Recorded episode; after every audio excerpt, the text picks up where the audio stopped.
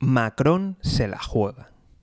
Muy buenas, me llamo José García y esto es Mejora y Emprende. Hoy hablamos de Macron y del complicado calendario que tienen los próximos meses en los que se juega el todo o nada.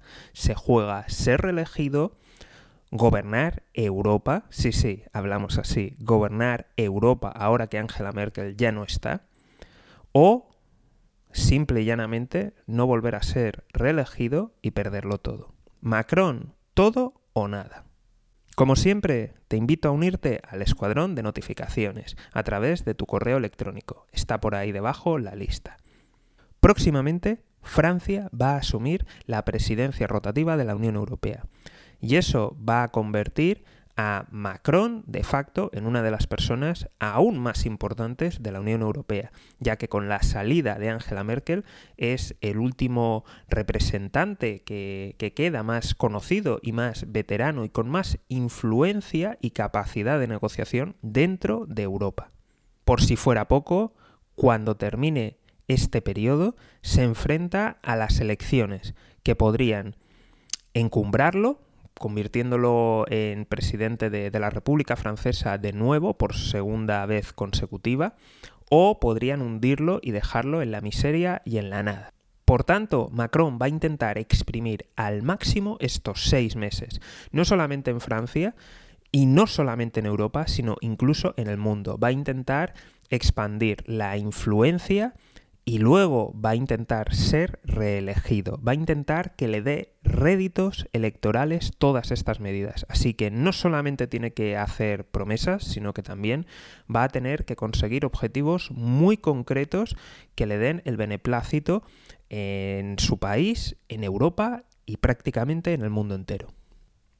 Macron comienza con la cumbre con la Unión Africana, en la cual ha llegado intentando, pues bueno, reconciliarse y llevarse bien, pero sin reconocer el neocolonialismo y, por supuesto, con las intervenciones militares. Por si alguien no, se acuerda o, no lo conoce, Francia ha intervenido en muchísimos países africanos, dando, bueno, dando... Mm, supervisando o dando legitimidad a golpes de estados, quizá provocándolos, o incluso mirando para otro lado la economía francesa es extremadamente dependiente de muchas de las materias primas del continente africano.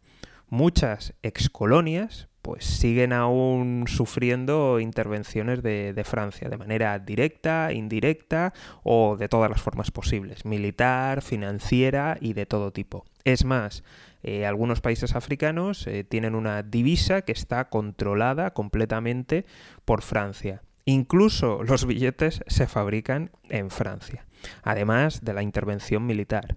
Eh, Francia eh, interviene en muchísimos conflictos a lo largo del mundo, eh, posee una amplia, una amplia cadena de, bases militares y además posee territorios que están integrados dentro de Francia a lo largo del mundo. Así que ese intento de, Macron de, intentar cambiar las cosas con África, pues bueno, empieza bastante mal. Y más cuando está empezando a entrar la influencia rusa de manera más destacada, más abierta. Antes había estado de manera más enmascarada, pero ahora está interviniendo más fuertemente con empresas como Wagner, en el que están, pues bueno, eh, dando entrenamiento, suministro militar e incluso se sospecha que están interviniendo en algunos estados. Si a todo esto sumamos China, la enorme influencia financiera y que está empezando a expandir aún más sus bases militares que por cierto es posible que, abran una base militar en Guinea Ecuatorial, pues vemos que Francia tiene que espabilarse y ponerse las pilas. Entonces no estaría de más pues dejarse determinados aires imperialistas en casa si realmente quiere hacer algo en la región. Por otro lado, en la agenda también está intentar formar un ejército europeo que ya os podéis imaginar que va a rotar en torno a, Francia y será el líder militar. Eh, por si no, no, lo conoces o a lo mejor no lo recuerdas, dentro de la Unión Europea Francia es el único país que tiene armas nucleares.